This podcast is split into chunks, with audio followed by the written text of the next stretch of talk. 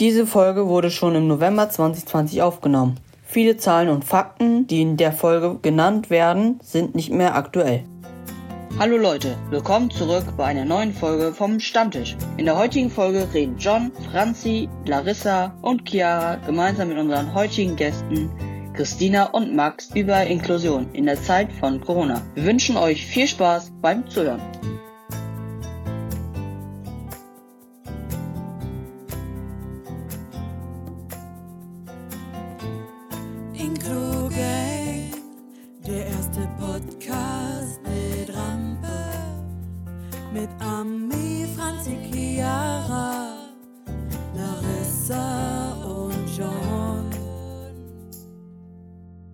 Wollt ihr euch beide vielleicht kurz vorstellen, für die, die euch noch nicht kennen? Ähm, ich bin Christina, ich bin 24 und arbeite im sozialen Bereich und bin seit langem schon Teil von Mission Inklusion und engagiere mich generell sehr viel im Thema Inklusion.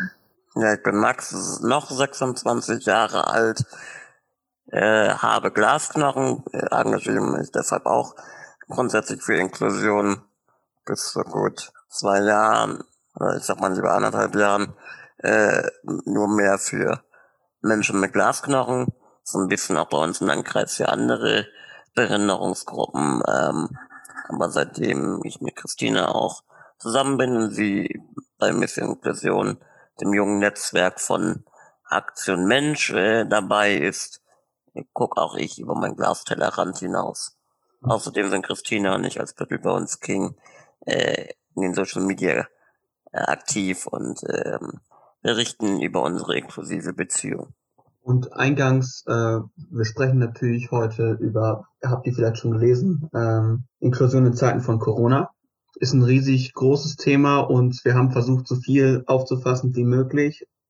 Falls ihr irgendwas vergessen habt oder ihr noch andere ähm, Sichten habt, teilt die gerne mit uns über Instagram oder Twitter, schreibt uns da gerne. Genau, und dann können wir auch ein bisschen diskutieren. Erste Frage mal zum Einspiel, bevor wir zu den Themen gehen. Äh, Gibt es so Punkte für euch, die ihr besonders in dem Thema erlebt habt, äh, Inklusion in Zeiten von Corona, was euch aufgefallen ist?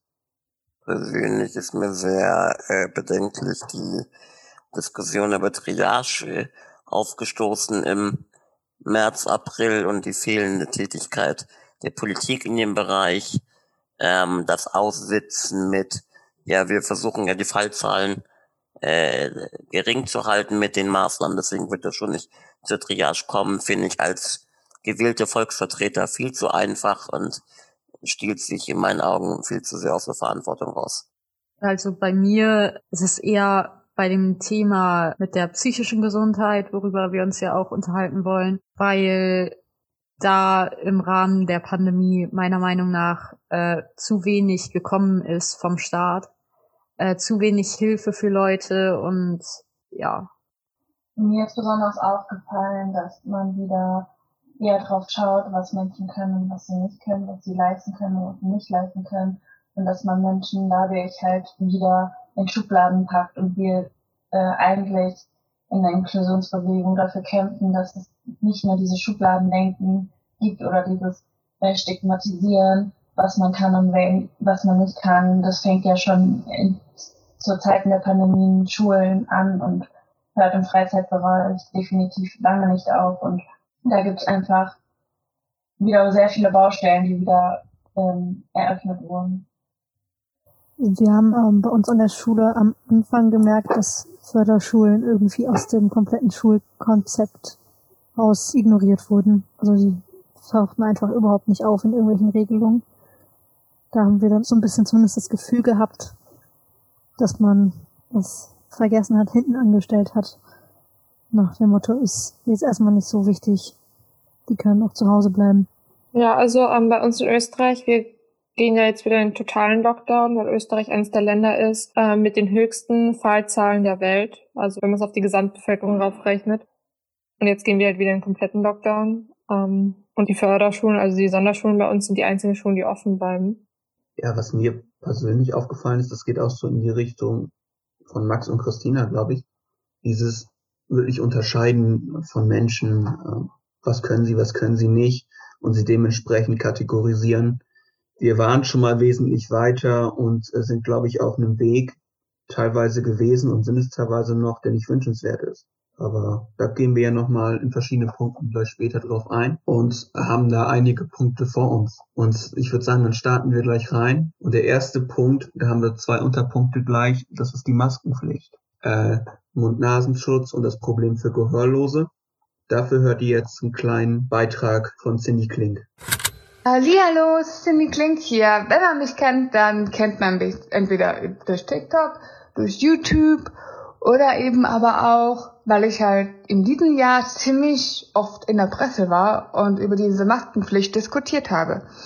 Es ging gar nicht darum, dass ich gegen diese Maskenpflicht bin oder war, sondern eben einfach, dass diese Maskenpflicht nicht so ganz durchdacht wurde und dass da wirklich eine barrierefreie Lösung her muss. Jetzt noch. Und warum? Aus meiner Sicht ähm, schildere ich das Problem jetzt einfach mal. Es kann nämlich sein, dass hörgeschädigte Menschen, äh, hörbehinderte Menschen vielleicht ganz andere Probleme haben oder aber auch ähm, eben dieselben oder wenigere Probleme oder mehr Probleme haben und das kann man nicht so ganz pauschalisieren. Also für mich war es halt sehr beängstigend zu wissen, okay, die Maskenpflicht steht an und ich bin dann total komplett abgekoppelt von der Gesellschaft. Also ich kann halt, es fiel mir generell schon vor der Maskenpflicht schwer, mich mit anderen Menschen zu unterhalten, zu kommunizieren, weil es eh immer darauf ankam, wo ich bin, mit wem ich mich unterhalte und ähm, wie respektvoll der Gegenüber ist, als gegenüber dieses Thema gegenüber die Hörbehinderung, ob der darauf Rücksicht nimmt oder eben nicht. Und das war halt auch sehr, sehr schwierig. Und jetzt aufgrund dieser Maskenpflicht ähm, spitzt sich das Ganze dann nochmal zu. Also vor allem, weil diese Masken eben das komplette Mund bedecken, aber auch eben diese komplette Mimik. Und ich zum Beispiel bin ein Mensch, der sehr stark eben auch lautsprachlich orientiert ist, vor allem im beruflichen Bereich, aber auch in der Schule oder bei mir, bei meinem Freundeskreis sagt wie mein Freund hört ganz normal, der kann aber keine Gebärdensprache und somit bin ich da halt eben auch komplett auf das Mundbild fokussiert. Aber halt auch im beruflichen Bereich, da kann halt eben keiner die Gebärdensprache oder sonst irgendwie. Und diese Masken erschwert halt einfach diese Kommunikation. Und mittlerweile ist es nämlich dann auch so, dass halt im Büro auch Maskenpflicht herrscht, sobald ein Kollege halt mein Büro betritt oder eben in der Schule, mitten im Unterricht haben, müssen wir eine Maske haben. Das Problem ist halt einfach, dass ich halt die Abendschule besuche. Und diese Abendschule gibt es halt eben nicht für gehörlose und schwierige Menschen. Eine Abendschule, um mein Abitur nachzumachen, musste ich halt eine normale, reguläre Schule besuchen. Und generell die Mitverfolgung im Unterricht hat mir davor schon sehr schwer gefahren. Aber mittlerweile ist es einfach so, komplette Abkopplung, ich verstehe einfach gar nichts mehr, ich sitze nur da und denke mir nur, okay, du verschwendest nur deine Zeit, um mich mit Kollegen zu unterhalten. Das hat sich auch enorm reduziert, weil es einfach mittlerweile einfach nicht mehr geht. Beim Einkaufen sehe ich das Problem nicht. Ich rede mit niemandem beim Einkaufen, außer ich suche irgendwas. Aber das ist halt eher sehr, sehr selten. Dann suche ich lieber paar Minuten länger, als äh, dass ich jemanden frage und ich verstehe im Endeffekt immer noch nicht. Aber im Endeffekt wird mir dann sowieso gezeigt, wo was steht. Und beim Bezahlen ist es auch gar kein Problem.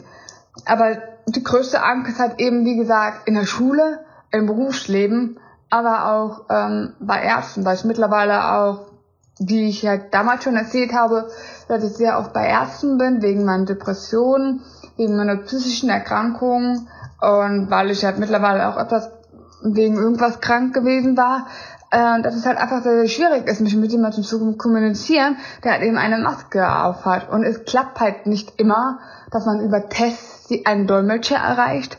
Oder darüber, also über Tests kommt halt immer wieder drauf an, ob man, ähm, muss sagen, eine gute Internetverbindung hat. Und ich wohne auf dem Land und das ist halt nicht immer so. Also ich habe hier, wo ich wohne, habe ich zum Glück WLAN. Weil ohne mein WLAN habe ich überhaupt gar kein Netz. ja, sozusagen, äh, wohl halt am Arsch der Welt. Ja, und ähm, mittlerweile ist halt mein Arzt dann auch so rücksichtsvoll und nimmt die Maske dann auch runter. Für ihn ist das auch kein Problem, solange ich meine Maske aufhabe und er zwei, drei Meter von mir entfernt ist. Das geht dann auch. Aber es gibt halt manche Situationen, wo es halt eben nicht geht. Zum Beispiel in der Schule, im Unterricht. Ich kann nicht von jemandem verlangen, das und das zu benutzen. Und die Schüler können mittlerweile auch nicht mehr das Mikrofon benutzen, weil das eben einfach wegen Corona nicht mehr so denkbar ist. Und sozusagen verstehe ich dann nur noch den Lehrer halbwegs, obwohl die Dolmetscher den Lehrer auch nicht mehr verstehen, weil er halt eben diese Maske aufhat. Und diese Maske ähm, verringert halt diese Qualität der Übertragung des Gesprochenen. Und das ist halt auch wiederum ein Problem für mich jetzt. Und wie gesagt, auf der Arbeit ist es halt einfach generell das ist so eine komplette Abkapplung der Kommunikation, aber auch Informationszufluss halt ist einfach nicht mehr da. Das ist komplett abgehakt, abgekoppelt. Und das ist halt sehr, sehr schade, weil das, weil da muss halt eine andere Lösung her. Und, aber ich bin halt auch ziemlich froh, als dieses ganze Thema, also dieses Video, dass es so viral ging, dass auch die Medien darüber, Medien darüber gesprochen haben, auch Nachrichtensender und bla bla bla bla. Allerdings habe ich gemerkt, dass die Menschheit da sehr zwiegespalten ist. Also einerseits haben die Menschen das verstanden und gesagt, so, oh ja, das ist wirklich ein Problem, da muss was dran gemacht werden. Aber andererseits gab da so eine Menschengruppe, wo, wo die dann gesagt haben, so, ja, musst du damit leben? Oder so, ja, das Schlimmste, was ich gelesen habe, war, ja, ihr seid eine Minderheit. Wenn ja, manchmal muss man äh, halt eben Verluste machen, um wieder Gewinn zu erzielen. Das ist halt eben wie einer, wie in einer Wirtschaft. Und das fand ich schon relativ schlimm, weil das dann sozusagen gedeutet wird, dass wenn wir an Corona sterben, dass es sozusagen nur ein geringer Verlust wäre, weil dadurch die Mehrheit dann ja eben weiterleben kann und sich vermehrt und was auch immer, wie auch immer. Und ich fand das richtig schlimm, weil ich dann sozusagen nicht als vollwertiger Mensch angesehen wird, sondern als minderwertiger Mensch. Und das stimmt so gar nicht. Ich bin genauso wert wie jeder andere auch. Und nur weil ich eine Behinderung habe und nur ein klitzekleines Problem habe, das zu beheben ist, das, nee, also da habe ich einfach gar kein Verständnis mehr gehabt. Aber auch was ich halt sehr, sehr schade fand, dass ich auch vor allem in der gehörlosen Community sozusagen zu einer perfekten Zielscheibe geworden bin. Und man gemerkt hat, so ja, ähm, weil ich halt eben noch in bestimmten Bereichen halt eben lautsprachlich orientiert bin, aber in meinem Bereich der Familie und im Freundeskreis eben auch gebärdensprachlich, aber im Beruf Leben und in der Schule, dann bringt mir Gebärdensprache nichts. Wenn ich mit meinem Lehrer in Gebärdensprache kommuniziere, der versteht mich nicht. Und bei meinen Kollegen auch nicht. Und ich habe nicht immer einen Dolmetscher dabei. Und deswegen haben viele das einfach nicht verstanden und gedacht, ich ähm, möchte die Gebärdensprache sozusagen auslöschen. Und ich dürfte mich selbst nicht als gehörlos bezeichnen, weil ich ja selber spreche sehr gut spreche, obwohl ich das nicht so finde, dass ich sehr gut spreche. Ich habe immer so meine Mankel. Aber ja, und das finde ich halt schade, weil anstatt dass man andere heruntermacht, einfach mal zu unterstützen, okay, die haben vielleicht die solchen Probleme nicht, aber andere wiederum haben solche Probleme. Und es ging ja nicht immer nur, ging nicht nur um Gehörlose, sondern generell um die Allgemeinheit von hörbehinderten Menschen. Es gibt die schwierig, schwerhörige Oma, die kann ja auch schlecht äh, jetzt noch die Gebärdensprache lernen. Oder ein fünfjähriges Kind, was hörbehindert ist, und durch diese Maskenpflicht halt komplett auch abgekoppelt ist. Sie kann jetzt auch nicht von jetzt auf gleich ähm, die Gebärdensprache lernen. Aber das Gute, was ich da halt fand, dass auch viele Menschen halt eben auch dran gearbeitet haben, selber Ideen entwickelt haben. Das, wie könnte man eine barrierefreie Lösung eben nutzen? Wie könnte man das umsetzen und so? Und dafür, dass das auch Ganze umgesetzt wird, vor allem aber auch im öffentlichen Bereich, Ärzte, Behörden, dass dort eben solche Machten zur Verfügung stehen. Das heißt nicht, dass sie durchgehend so eine durchsichtige Maske anziehen müssen, aber wenigstens im Notfall, dass die so zur Verfügung stehen, habe ich eine Petition gestartet und die ist äh, eigentlich schon ziemlich erfolgreich geworden. Ähm, allerdings ähm, läuft das Ganze jetzt noch und bin mal gespannt, wohin das Ganze läuft und ja. Ein Zitat äh, was sie auch gebracht hat äh, in dem Interview, ist das hier. Es ist ein beklemmendes Gefühl zu wissen, jeder trägt die Maske und egal mit wem du kommunizierst, du wirst nichts verstehen. Was sind eure Gedanken? Also wir sind ja nun alle nicht unbedingt betroffen von dem Thema, aber wurde da von der Politik einfach nicht gut genug mitgedacht, als die Maskenpflicht eingeführt worden ist? Also ich würde schon sagen, dass das nicht mitbedacht wurde, weil es gibt ja Lösungen, indem man einfach Masken mit Sichtfeld einführt und das wurde meiner Meinung nach einfach gar nicht mitbedacht oder gar nicht in Erwägung gezogen. gut, wir wissen halt nicht und wir sitzen halt auch nicht mit den Menschen, die das entscheiden, zusammen und wissen nicht, ob sie sich darüber Gedanken gemacht haben und keine Lösung gefunden haben. Ähm, das können wir ja auch nicht sagen, aber so wie man halt die Gesellschaft erlebt, wird immer was mh, eingeführt, was für die Mehrheit vielleicht gut ist und definitiv auch wichtig und richtig ist, aber ähm, man sollte immer halt ähm, Gruppierungen oder Gruppen, die halt nicht so groß sind wie der größte Teil der Gesellschaft, nicht vor, vorweglassen und sie nicht mitbedenken und für die keine Lösung finden, weil die gehören ja letzten Endes auch zum Teil der Gesellschaft. Da einfach ein bisschen mehr mitzudenken, hätte, glaube ich, von Anfang an keinen geschadet, weil dann fühlt man sich als Mensch gar nicht so sonderbar und man möchte ja vielleicht auch was oder zu dem Wohl der Gesellschaft beitragen und fühlt sich dann irgendwie auch ein bisschen, glaube ich, minderwertiger, wenn man merkt, wegen mir gibt's jetzt so eine Debatte, weil ich dadurch Menschen nicht gut verstehen kann, ähm, statt einfach mal versuchen, Lösungen zu finden und ähm, von vornherein einfach ja mehrere Möglichkeiten mitzudenken. Mhm. Also ich stimme da komplett zu. Es ist ja auch so, dass wenn schnell Entscheidungen getroffen werden, dass meistens diese kleineren Gruppen nicht mit beachtet werden. Das passiert relativ häufig und es ist nicht gut, dass es passiert. Andererseits, wie auch schon gesagt wurde, es gibt halt Lösungen wie diese Masken mit diesem Sichtfeld, wodurch die immer noch Lippen lesen können.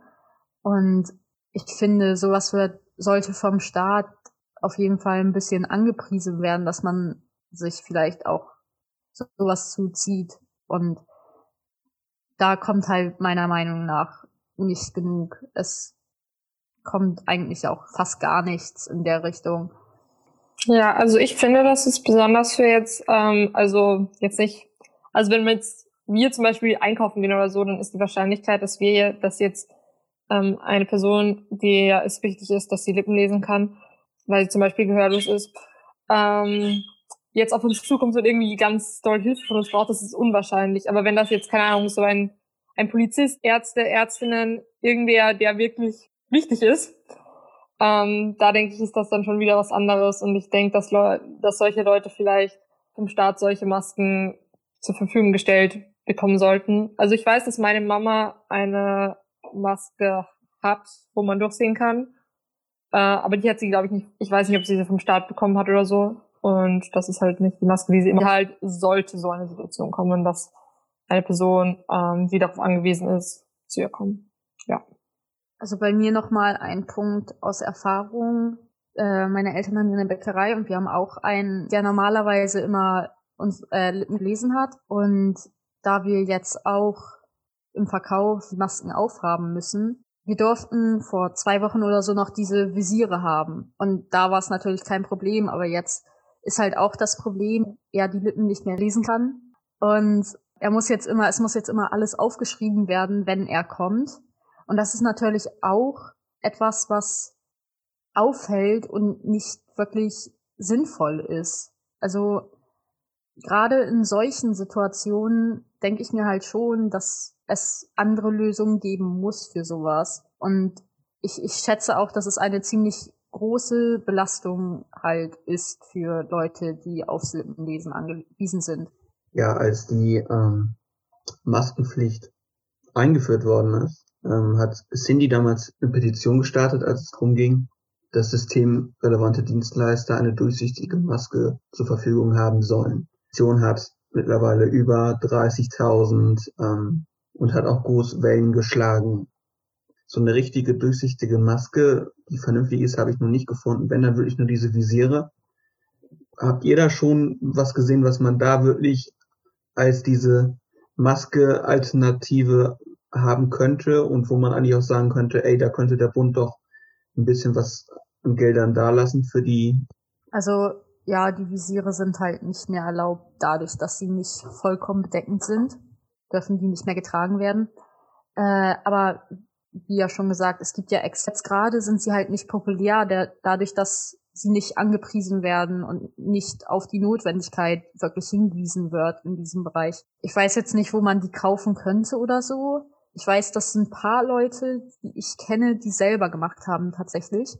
Aber würde der Staat mal wirklich da in dem Feld etwas machen, dann werden bestimmt auch viel mehr Orte, wo man sich diese Masken überhaupt kaufen könnte.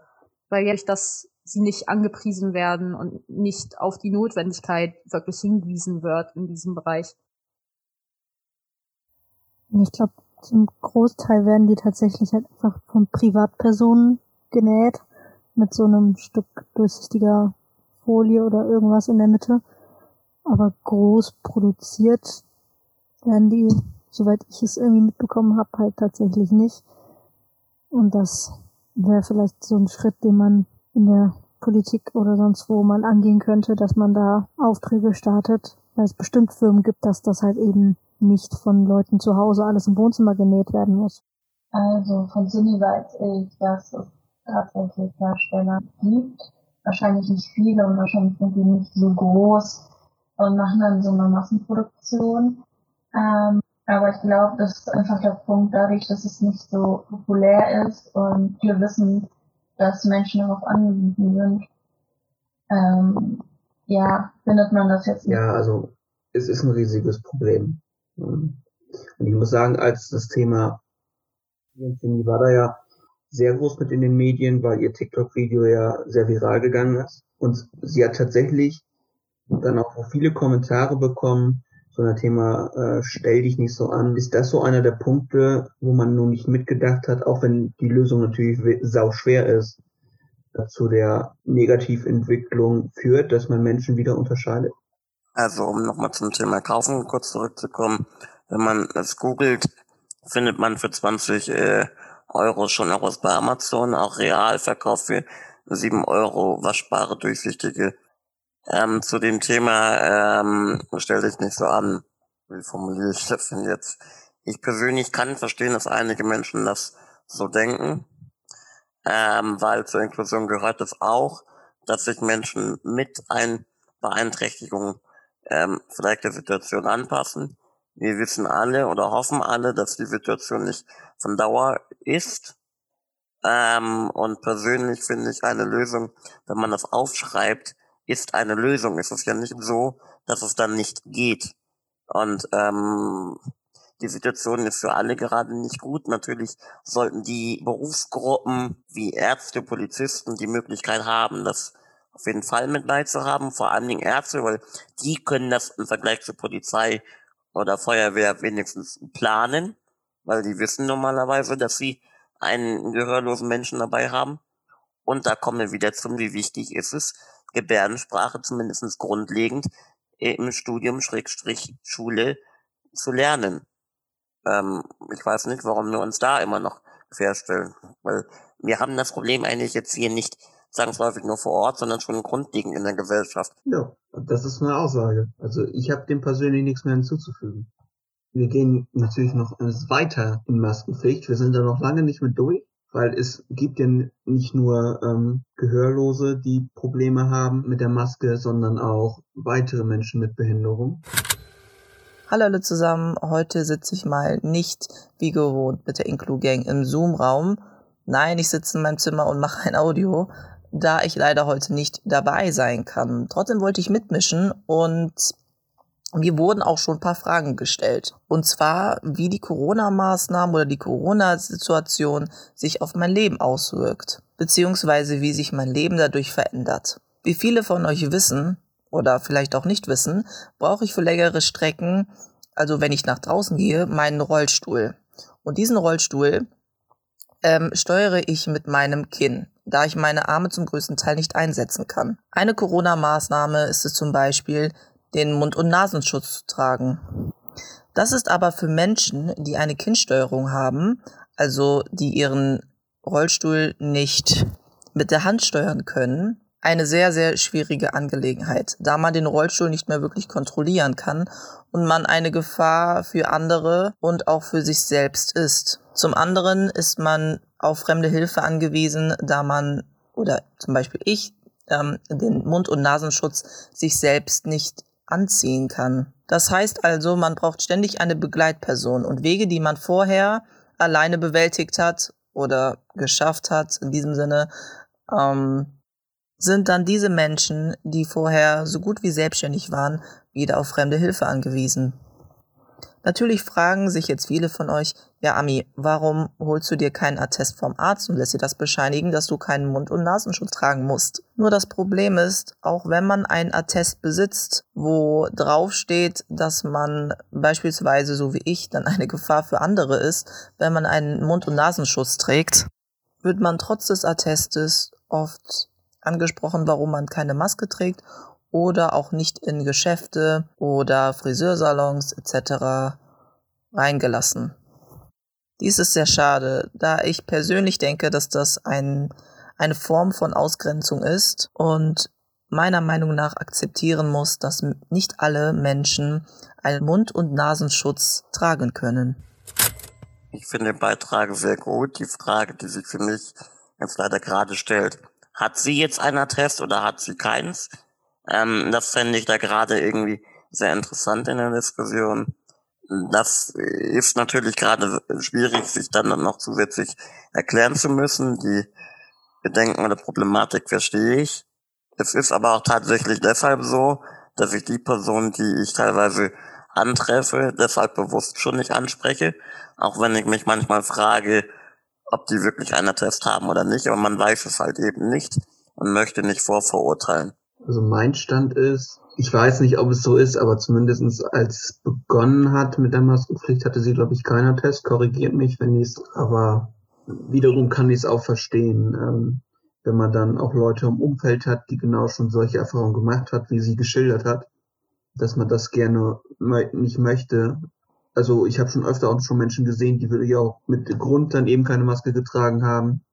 Und äh, was da teilweise für Blicke und Kommentare kommen, also das ist schon teilweise an der Grenze des, ja, wie, wie drücke ich das jetzt vernünftig aus, an der Grenze des, äh, an der Grenze der Menschlichkeit. Ja, also soweit ich weiß, ich habe ja mehr Kontakt mit Ami, ähm, hat sie auch, hat sie auch noch keinen Attest, weil sie auch der Meinung ist, dass es nicht wirklich viel bringt, weil sie ja trotzdem dann angesprochen wird und gefragt wird und die ganzen Zeit Sachen. Und früher, also als ich das erste Mal bei ihr war, hat sie ähm, die Maske einfach nicht getragen, weil sie ja eigentlich auch eine Ausnahme ist und dafür eigentlich nicht mal einen Attest bräuchte, soweit ich weiß. Ähm, da hat sie aber so viele schräge Blicke und so gekriegt, ähm, dass ähm, sich die Maske dann aufgesetzt hat. Und ja, das ist dann mal so weit gegangen, dass sie beim ICE mal fast so hinten die Treppe runtergefallen wäre. Und sie ist dann mit den Hinterrädern schon zwei Stufen unten gewesen. Das war sehr gruselig. Ja, ich finde es auch schwierig, weil halt wieder, wie wir vorhin schon drüber geredet haben, diese Schubladendenken wieder dazu animiert wird.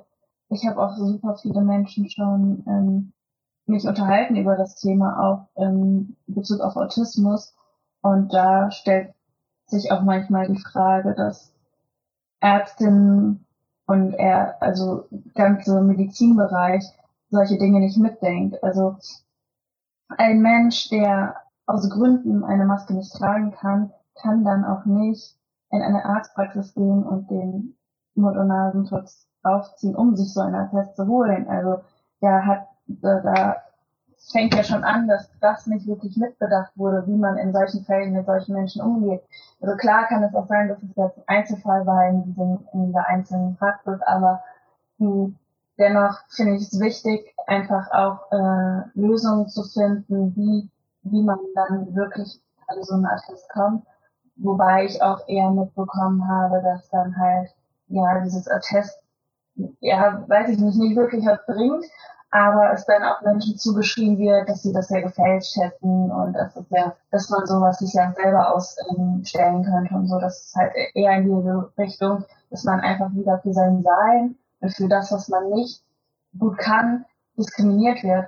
Oder auch, dass man halt ähm, gesagt bekommt, hey, wenn du keine Maske tragen kannst, dann bleib doch halt den ganzen Tag zu Hause, geh halt einfach nicht mehr raus, aber gefährde halt nicht die Gesellschaft. Und das ist ja auch wieder so eine Stigmatisierung, weil ähm, es ist ja nicht nur die einzigste Maßnahme, die man ähm, ergreifen kann, um sich äh, von Covid-19 zu schützen. Also da gehört ja viel, viel mehr dazu. Klar, äh, der Mund- und Nasenschutz eventuell eine, eine gute Maßnahme oder eine wichtige Maßnahme, aber Das bedeutet ja auch, dass man andere Sachen einhält, wie dass man Abstand hält, dass man auf die Hygiene mehr achtet und so. Und deswegen finde ich es auch schwierig, einfach zu sagen, ja, Menschen, die sowas nicht tragen können, bleibt einfach zu Hause, geht nicht mehr raus, erlebt euer Leben nicht mehr, sondern vielleicht dann in diesem Bezug einfach mehr darauf achtet, hey, dieser Mensch kann aus dem Grund auch immer, es gibt unglaublich viele Gründe, die man halt auch vielleicht Menschen nicht zuerst ansieht.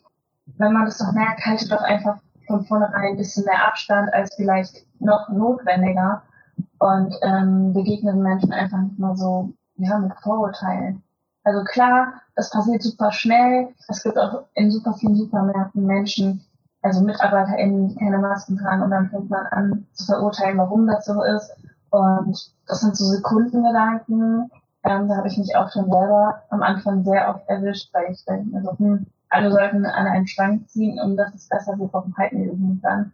Aber dann, wenn man anfängt nachzudenken, nur weil ein Mensch ein Mitarbeiter ist, eine Mitarbeiterin so, das bedeutet ja nicht, dass sie auch nicht irgendwelche Struggles haben können, warum sie die Maske nicht tragen können. Und da sollte man halt einfach nicht, nicht vorverurteilen denken, sondern ja, einfach versuchen zu überlegen, hey, was kann ich besser machen, wenn ich so Menschen begegne, die jetzt keine Maske tragen. So, dann wäre meine, äh, ja, mein erster Gedanke so, ja, dann halte ich halt ein bisschen mehr Abstand und achte halt darauf, dass, dass dann einfach, ja, von vornherein so ein bisschen mehr sensibilisiert wird auf das Thema. Ich erlebe das auch öfters mit ähm, meiner Familie, eventuell einkaufen bin oder so und dann auch direkt so, ja, aber der trägt doch keine Maske und so und dann versuche ich sie auch darauf zu sensibilisieren, dass man nicht wissen kann, aus welchem Grund der Mensch ist. Klar gibt es auch, ich sag mal, die schwarzen Schafe unter den Menschen, die keine Maske tragen. Trotzdem sollte man deswegen nicht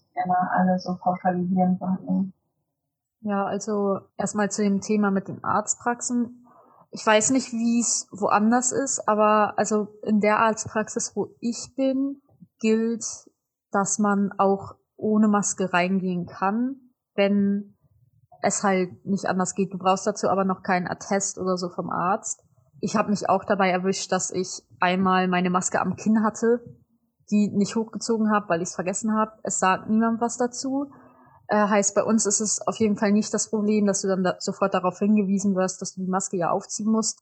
Deshalb, also wie gesagt, ich weiß jetzt nicht, wie es woanders ist. Ich weiß nur, dass meine Arztpraxis das so handhabt, dass, dass man halt auch darauf achtet, dass nicht jeder eine Maske tragen kann und dass man auch, wenn man keine tragen kann, aber erst noch einen Attest braucht, vernünftig erst zum Arzt gehen kann, damit das attestiert wird. Ich erwische mich auch häufiger mal dabei, wo, wenn ich äh, irgendwie draußen bin und ich oder zum Beispiel ich war irgendwann in Hamburg und habe dann Leute gesehen ohne Maske, zum Beispiel in den öffentlichen Verkehrsmitteln und da habe ich mich auch immer dabei erwischt, wie ich so gedacht habe, wir müssen doch alle eine Maske tragen. Mein nächster Gedanke war dann halt immer, aber was ist wenn? Da irgendwas ist und diese Person keine Maske tragen kann. Man weiß es nicht. Ähm, ich würde gerne auch zu vielen Dingen, die Christina gerade gesagt hat, was sagen. Ähm, ich denke, das kommt von Arztpraxis zu Arztpraxis und auch von Patient zu Patient drauf an, wie selbst du da sehr hinterher bist, wie sehr du den ArzthelferInnen bzw. Ärztinnen in den Hintern trittst, ähm, ob du da wirklich vor Ort hingehen musst oder nicht. Ähm, um das mal so zu formulieren, seitdem Corona anfing, habe ich keine Arztpraxis mehr von drinnen gesehen. Nicht, weil ich keine äh, Maske mehr tragen müsste, ähm, sondern einfach, weil wir gesagt haben, die, das Risiko ist zu groß und ich mache das halt alles telefonisch mehr oder weniger. Ähm, das funktioniert halt auch, aber da äh, kommt es wieder drauf an, wie man auch ähm, kommuniziert. Ich weiß, dass manche Menschen das nicht können. Das ist, ist dann tatsächlich schwierig. Ähm, wie man das handhabt. Und da muss man halt individuelle Lösungen finden und auch nicht hier pauschalisieren. Das nächste Problem ist, dass es tatsächlich Ärzte gibt, die Fake-Atteste ausstellen. Damit erweisen sie anderen Personen einen Bärendienst. Und ähm, da ist es für die Bevölkerung als aber auch für die Gerichte schwierig, das tatsächlich vernünftig zuzuordnen. Was möchte man dafür einen Vorwurf machen? Da kannst du nur den Ärzten einen Vorwurf machen, die solchen Blödsinn fabrizieren und damit ihre gesamte Berufsgruppe ähm, in Frage stellen, leider. Tatsächlich habe ich auch schon erlebt, dass ich eine Maske trage und mich manche Leute fragen, warum lässt du dich davon nicht befreien? Ich kann das gut ab, ich komme damit gut klar, sogar teilweise besser als gesunde Menschen, wenn ich da in meinem direkten Umfeld mal gucke. Das finde ich auch eine Art der Diskriminierung, zwar eine positive Diskriminierung, aber hey, nur weil ich behindert bin, heißt das nicht, dass ich äh, eine Maskenbefreiung brauche. Äh, vielen Dank. Ja. Also ich kenne zumindest einen Arzt bei uns in der Region, ich weiß nicht, wie es bei euch ist, der solche Fake-Atteste ausstellt. Also bei uns auf dem Dorf geht sowas relativ schnell rum. Sagen wir mal so, jeder, der jetzt einen Attest vorlegt und das von diesem Arzt kommt, der wird nicht mehr für voll genommen. Und äh, da kann ja wirklich jemand zwischen sein, der da ähm, das wirklich braucht. Und für die ist das natürlich problematisch, wenn es dann heißt, oh, da steht der Name von dem Arzt drunter. Ja, ja, ja, du brauchst eine Maske. Ja, ich kenne auch so einen. In einer, bei Ja. mir in der Arztpraxis sind mehrere Ärzte, also es ist eher so eine, das sind halt irgendwie fünf, sechs Ärzte drin und der eine davon ist auch so einer, der war schon vorher so einer, der immer, du musstest da hingehen, sagen, oh, ich habe Kopfschmerzen, der hat dich eine Woche krank geschrieben. Äh, deshalb, das ist so ein typischer, ich schreibe dich Krankarzt oder ich gebe dir das Testarzt und der macht das hier auch bei uns. Also ja, solche Ärzte sind problematisch und ich glaube, der wird mittlerweile, wenn da ein Attest kommt, das wird auch nicht mehr für voll genommen. Das wird nicht mehr ernst genommen, weil viele wissen, dass sich da einfach nur Leute einen Attest holen, weil sie einen Attest haben wollen, weil sie einfach die Maske nicht gut finden. Ja, ähm, es ist auch so, also habe ich von Ami gehört, es gab bei ihr in der Schule mal Maskenpflicht, dass sie also auch im Unterricht Masken tragen müssen. Ja, da hab, also da habe ich sie auch gefragt, warum lässt du dich nicht befreien? Und sie hat gemeint, ihre Schule hat ihr gesagt, ähm, wenn sie ein Attest vorliegt, dann darf sie ins Homeschooling gehen, aber wenn sie weiter in die Schule gehen muss, muss sie Maske aufsetzen, selbst wenn sie einen Attest hat und dadurch irgendwie befreit ist.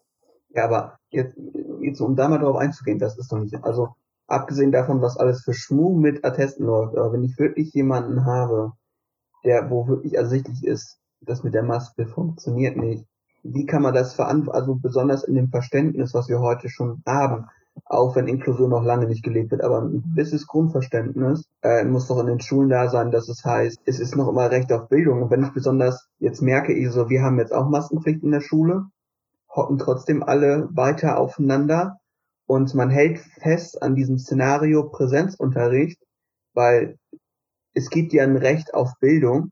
Das ist dann, und dann Menschen, die vielleicht einen guten Grund haben, keine Maske zu tragen, aus benannten Gründen, dann auf einmal auszuschließen und denen dieses Recht auf Bildung in Präsenz abzuerkennen, was immer von den Kultusministern so bei uns immer so gepriesen wird. Also das ist doch auch Doppelmoral wie nichts Gutes, oder? Dazu will ich auch zu dem Schulaspekt, mit dem man ist ja trotzdem nah aneinander und so.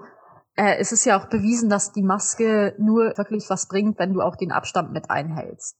Deshalb soll ja eigentlich beides möglichst gleichzeitig umgesetzt werden. Und deshalb finde ich das von der Schule generell unverantwortlich, dass da immer noch so nah aufeinander gehockt wird. Du hast halt keinen Platz. Das ist das Problem. Du hast Klassenräume dann mit, keine Ahnung, 30 Schülern drin und da man an diesem Präsenzunterricht für alle sich festkrallt, musst du die alle gleichzeitig da reinsetzen und dann kannst du den Abstand nicht einhalten. Ja klar, Und da aber hilft also auch Lüften irgendwann nicht mehr. Nee, aber ich, also wie gesagt, ich finde das trotzdem, ich finde das unverantwortlich, dass es immer noch so läuft.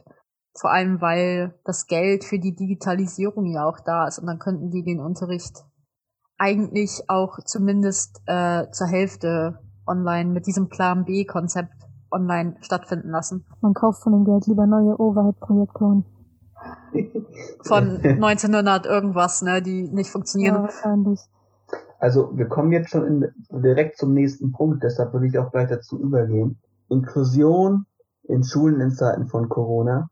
Lustigerweise ist bei der Recherche aufgefallen, das wird in den Medien gar nicht behandelt. Also das Einzige, was man liest, ist, dass man sich einen abfriert in der Schule. Das stimmt übrigens.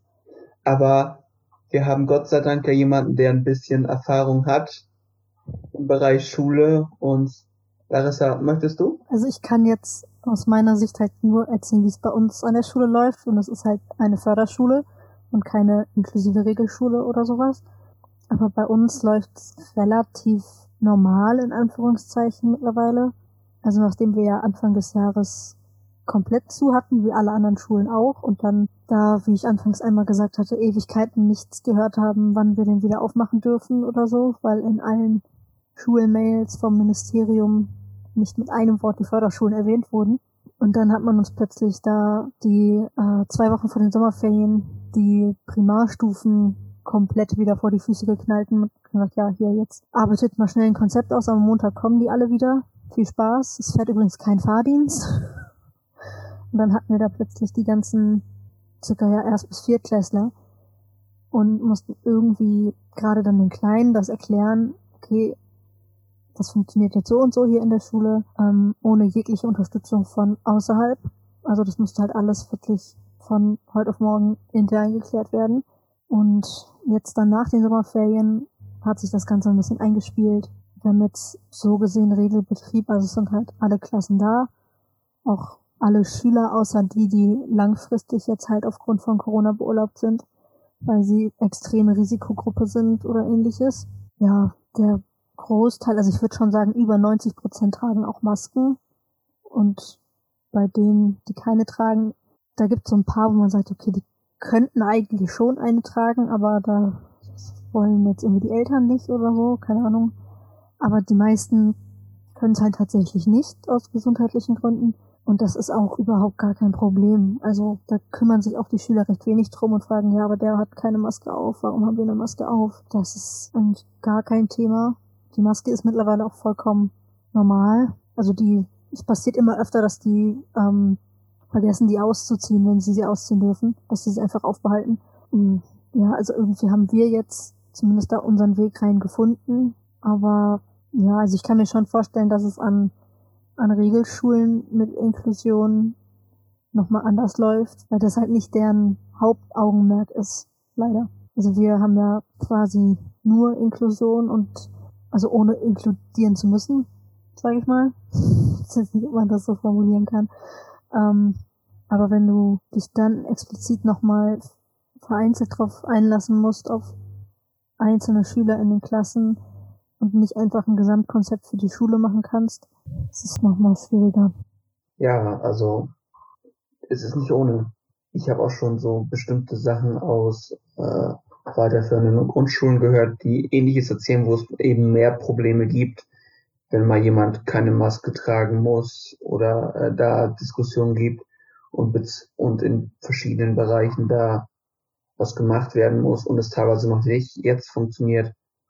Steile These meinerseits, Förder kriegen Förderschulen diese Umsetzung einfach besser hin, weil das Verständnis der Schülerinnen und Schüler ein anderes ist?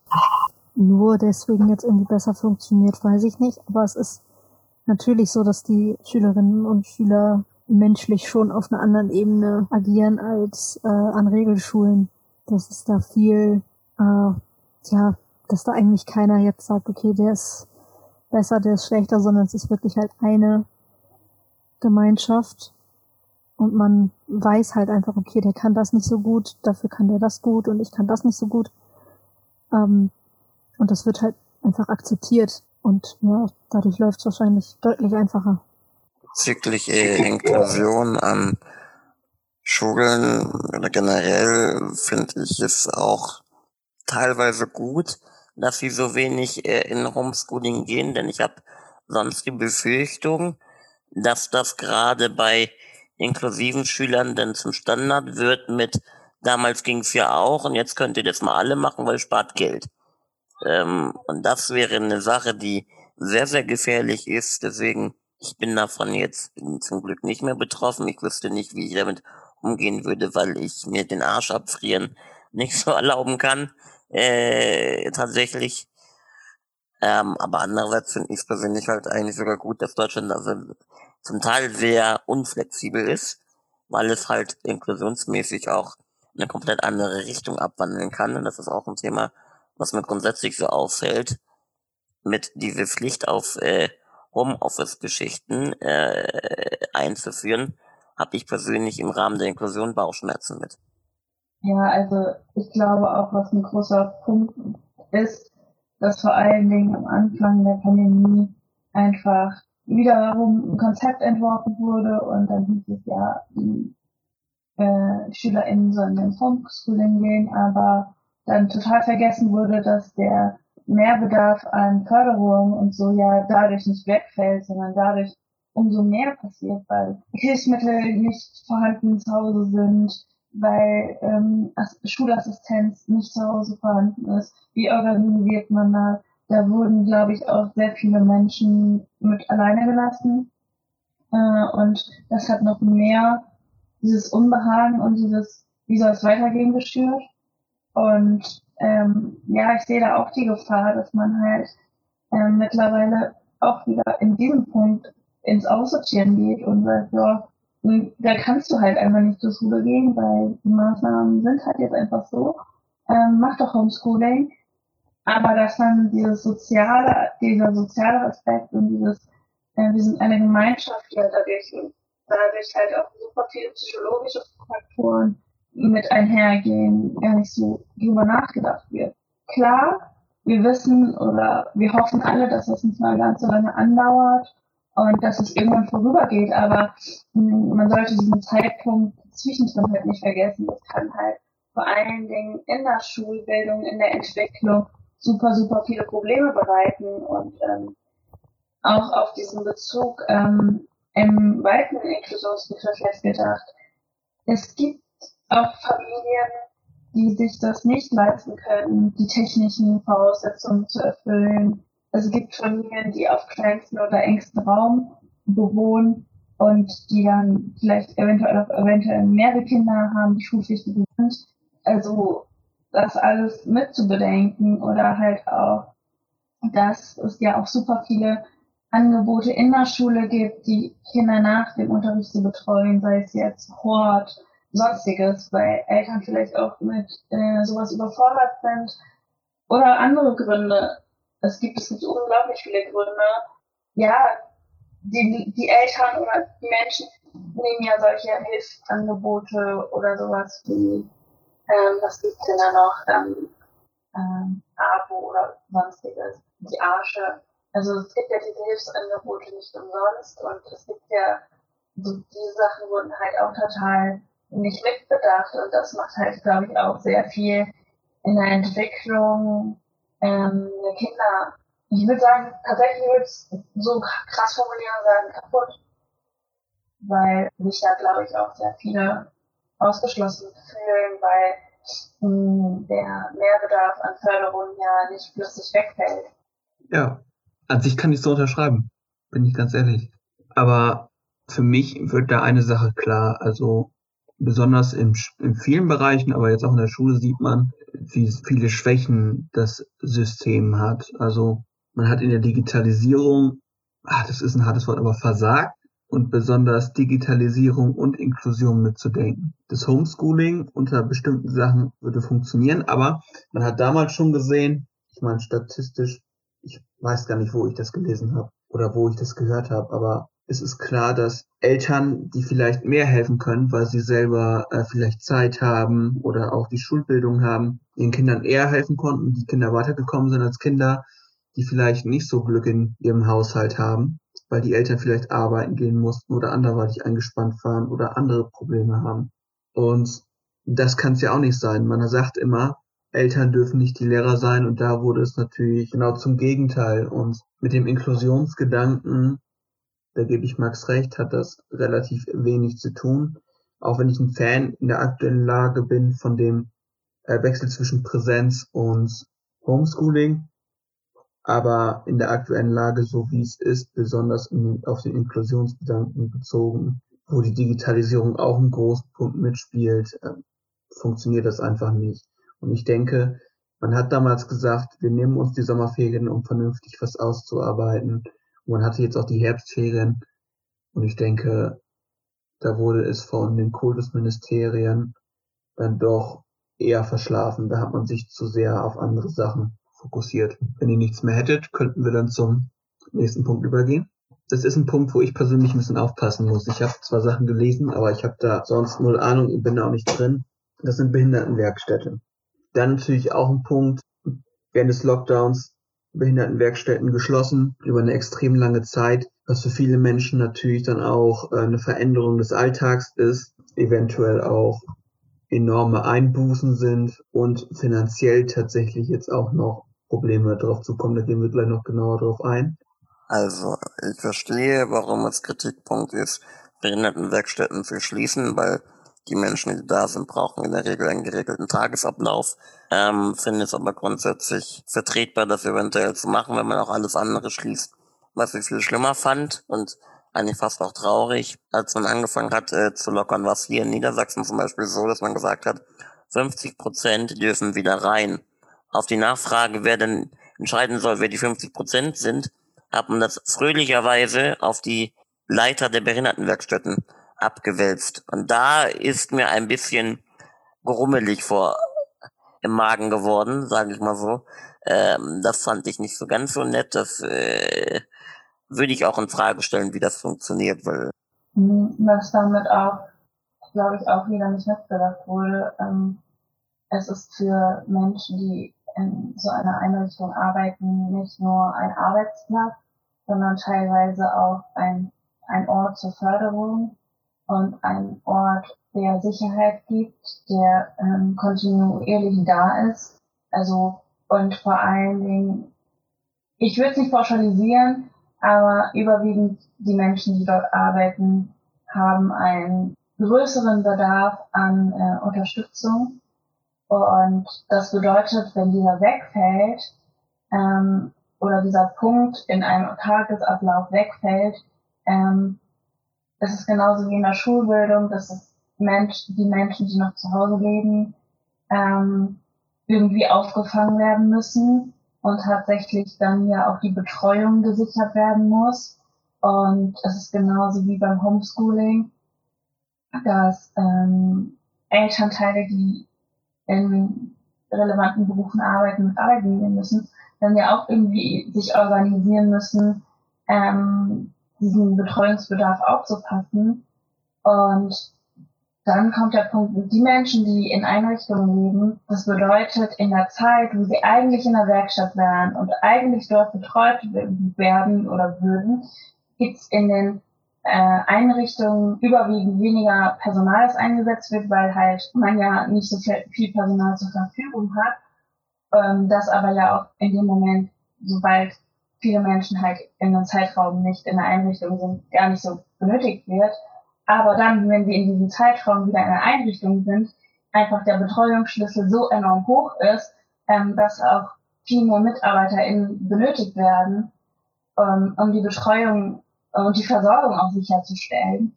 Und das ist, glaube ich, auch so ein Punkt, den man nicht vergessen sollte, denn wir, wir unterhalten uns auch super oft über den Pflegeberuf an sich und Pflegeberuf ist halt nun mal heutzutage nicht mehr nur in Krankenhäusern oder Altenheimen, sondern geht auch in den Inklusionsbegriff über.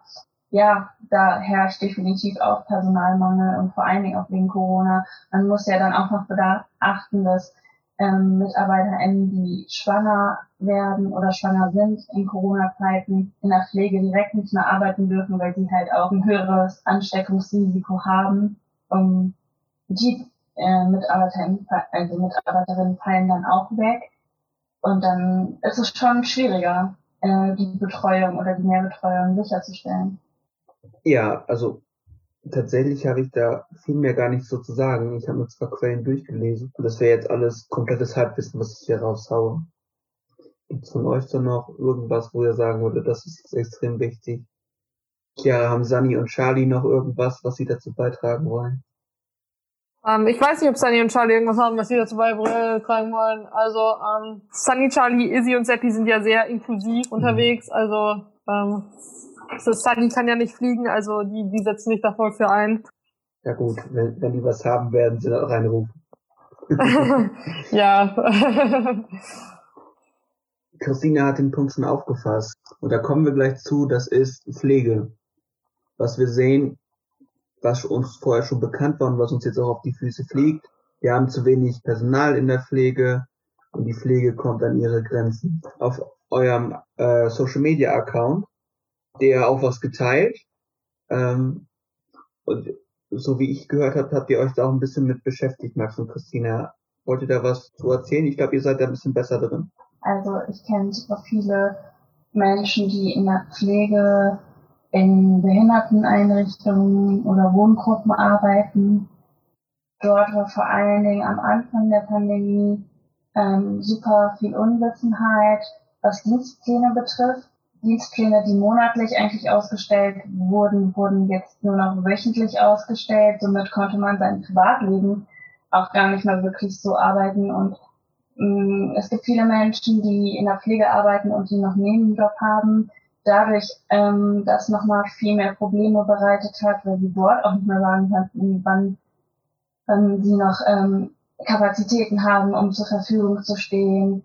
Mittlerweile geht's wieder, aber es war auch sowas, ähm, ja, Materialien wie Desinfektionsmittel, was ja ein ganz großes Thema generell war, halt auch in so Einrichtungen super schwierig war und ähm, auch so Hygieneartikel wie Einmalhandschuhe oder so ähm, wurden wirklich zur heiß erwähnenden Sache, dass halt auch in unterschiedlichen Wohngruppen in Einrichtungen damit quasi gedealt wurde, dass man in die anderen Wohngruppen gestürmt ist und hat noch gesagt, hey, habt ihr noch Handschuhe? Wir haben da keine mehr. Also was, was eigentlich super notwendig ist in der Arbeit und in der Sicherstellung von Hygiene für sich selber auch, aber auch für die BewohnerInnen, wurde quasi zu einem Luxusgut und das sollte eigentlich nicht sein, weil man da auch ja einfach super, super viel gefährden damit kann. Nicht nur sich selber, aber auch die BewohnerInnen, die dort wohnen. Und aber auch ähm, in dem Punkt, dass man halt ja auch mehr Zeitaufwand hat in der Pflege, wenn man zum Beispiel auch, also ich kann da nur in Wohngruppen für Menschen mit Behinderung jetzt reden oder generell in der, in der Arbeit mit Menschen mit Behinderung, gar nicht mehr so in der Pflege im Gesundheitssystem da ist es halt auch so, dass du einfach mehr Aufwand hast, wenn jemand jetzt in Quarantäne ist, wenn jemand einen Verdachtsfall hat, wenn jemand auf dem Tesserdienst ist. Also alles diese Sparte, das mehr Aufwand. Du musst dich jedes Mal komplett sterilisieren quasi und Schutzanzug anziehen, um dieses Zimmer alleine zu betreten. Das bedeutet halt, du hast viel mehr, also diese Flexibilität fehlt da halt auch, dass man sagt so, ja, man stürmt da einfach kurz ins Zimmer, man muss viel mehr nachdenken, man muss viel bewusster handeln und dann ist es halt auch so, vor allen Dingen in, in Wohngruppen, dass dort auch Menschen, die das nicht verstehen, in welcher Situation sich die Welt gerade befindet, egal wie oft du das erklärst, die immer auch, ja, dieses Nähe- und Distanzverhältnis nicht so haben und äh, generell das ist ein großer Punkt, der super die Arbeit super schwierig macht und halt auch das menschliche Miteinander. Dort ist halt, um auf die Maskenpflicht auch wieder zurückzukommen, auch super die Maskenpflicht super Thema, weil ähm, das Menschen ähm, einschüchtern kann, Menschen auch mit Demenz, die sich halt an Mimik und Gestik äh, orientieren und Menschen einschätzen oder auch Menschen manchmal nur daran erkennen, macht es halt auch super schwierig. Und auf die Pflege zurückzukommen, es gibt ja seit Corona super viele Richtlinien und ähm, ganz tolle Hygienekonzepte, ähm, aber die ist im menschlichen Kontakt, vor allen Dingen in der Pflege, manchmal eher gar nicht, also kommen wir zurück zum Sicherheitsabstand anhalten. Das funktioniert in der Pflege absolut nicht. Und wenn jemand halt, wie gesagt, in Quarantäne ist und so, dann hat man diesen Mehraufwand, dann muss man an viel mehr denken. Und dann ist es halt auch schwierig, wenn die Person, ich sag mal, schnellstmöglich auf Hilfe angewiesen ist. Ja, dann steht man erstmal so und muss erstmal schauen, wie man darauf reagiert und muss plötzlich ganz anders nachdenken, weil letzten Endes steht ja auch dein Eigenschutz irgendwie im Vordergrund. Aber ähm, ja, das ist auch eine super krass moralische Frage, wo ich glaube auch nicht viele oder nicht alle Menschen, die in der Pflege arbeiten, da super gut mit umgehen können. Danke, Christine, für deinen Beitrag. Ähm, wenn ich es mal so formulieren darf, jetzt komme ich aber so ein bisschen. Ich bin ein Vertreter von Inklusion ist keine Einbahnstraße, sondern ähm, da müssen sich halt alle Menschen auch mit drauf einstellen. Und warum sollte es jetzt in diesen Wohneinrichtungen anders zugehen als zum Beispiel in Krankenhäusern? Wir hatten überall Probleme mit Schutzausrüstung etc. pp. Das klang gerade so wie, ja, Inklusion ist wichtig, deswegen dürfen die nicht, erst recht nicht vernachlässigt werden. Wir haben zu dem Zeitpunkt überall Probleme gehabt. Wir hatten nicht genügend Schutzausrüstung, nicht genügend Mundschutz. Der Mundschutz musste teilweise auf Intensivstationen mehrfach benutzt werden, obwohl das nicht so, äh, überhaupt nicht empfehlenswert ist. Gerade bei denen, wo Corona vorherrscht, ähm, ist es schwierig. Wir hatten Situationen, dass Menschen, die eine Beatmung haben, gebeten wurden, ihren regelmäßigen Filterwechsel zu verschieben, weil eventuell nicht genügend Material ist, so ich mich dann persönlich auch frage, entweder muss man das jetzt eigentlich so machen oder was sind das für Karenzzeiten? Ähm, da, wir hatten überall ein Brennen äh, in der Lage und da gehört es dann auch dazu, dass sich Inklusionsbetriebe, nenne ich es jetzt mal, also auch Wohngruppen, sich auch versuchen müssen umzustellen und anzupassen an der Situation sich ähm, einzugewöhnen, weil sonst haben wir keine Inklusion, sondern eigentlich nur Integration, weil wir uns immer nur an die anpassen. Und das finde ich halt schwierig, persönlich. Ich wollte damit nur sagen, dass ähm, generell einfach ähm, von vornherein sich nicht schnellstmöglich um dieses Thema gekümmert wurde, egal in welchem Bereich und es tatsächlich ja nicht nur Menschen, die es betrifft, beschützt, sondern halt auch Mitarbeiterinnen und Mitarbeiter und das generell im sozialen Bereich und gar nicht mal so nur auf Wohngruppen jetzt bezogen. Du bist ja vollkommen recht. Da kommen wir aber zu dem Punkt, dass die Politik ihren eigenen ähm, Pandemieplan, den es seit 2013 gibt, schön verschlafen hat. Und ich warte nur darauf, dass es dazu tatsächlich einen Untersuchungsausschuss im Bundestag gibt, wenn der ganze Kram vorbei ist, weil da haben Regierungen vorher geschlafen wie sonst was. Wir hatten 2018 in der WHO eine äh, Sitzung darauf, dass die reichsten Länder der Welt nicht auf eine Pandemie vorbereitet sind. Das haben wir ausgesessen. Und jetzt haben wir den Salat. Und selbst als man im Sommer sich hätte darauf vorbereiten können, hat sich scheinbar kein Land vernünftig darauf vorbereitet. Also nicht nur Deutschland, auch Österreich, auch Frankreich. Was haben wir denn hier auf einmal wieder? Wir müssen mit Corona leben und nicht äh, so tun, als ob das Leben alles stillsteht. Weil äh, ich weiß, das ist jetzt eine sehr allgemeine Kritik, aber wie wollen wir die Pflege, das Gesundheitssystem bezahlen, wenn wir die Wirtschaft in Grund und Boden richten, nur weil wir uns keine Gedanken gemacht haben? Das geht bei Schule los und das geht auch äh, alles weitere. Ich würde gerne irgendwann nochmal zum Thema Arbeit äh, was sagen, ähm, wo ich wieder merke, dass es eine Zweiklassengesellschaft zwischen normaler ArbeitnehmerInnen und Beamte äh, gibt. Also da schlackern mir auch leider wieder die Ohren. Ja, es ist verdammt schwierig.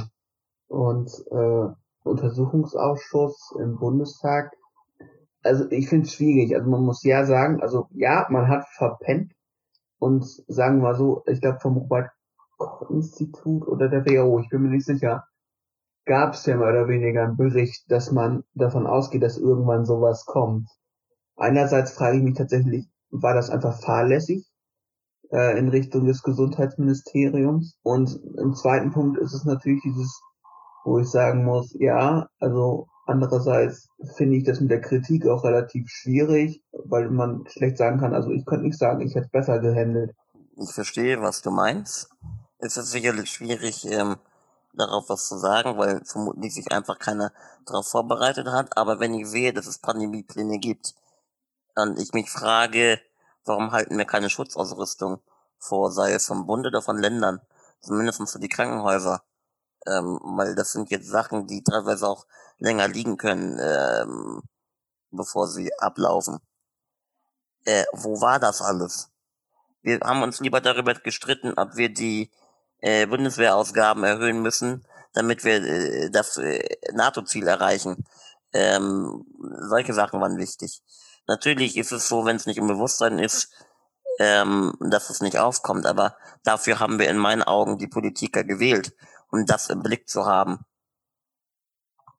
Ja, ich habe gerade noch mal geguckt, weil ich wusste von einem Promi, der tatsächlich besser vorbereitet war auf eine Pandemie als jeder andere und dann auch Mundschutz, Nasenschutz gespendet hat, das war Till Schweiger tatsächlich. Der äh, in seinem Keller irgendwie extrem viel Mund-Nasenschutz gebunkert hat. Und dann hat er das an seinen Vater und an Hausärzte oder generell Ärzte verschenkt. Also ist schon lustig, wenn ein Promi besser ausgestattet war zu dem Zeitpunkt als eine Bundesregierung. Warte, und der Typ hatte das einfach so random in seinem Keller rumliegen? Ja, der hat vor Jahren immer mal wieder was gebunkert, also immer wieder eingekauft. Wenn ich das jetzt richtig, und der hat dann die da einfach im Keller liegen gehabt und hat gesagt, hier, bitteschön. Interessant. Ja, wenn ihr nichts mehr hättet, was hier noch anzubringen ist, könnte ich mir sogar vorstellen, dass wir hier den Cut setzen.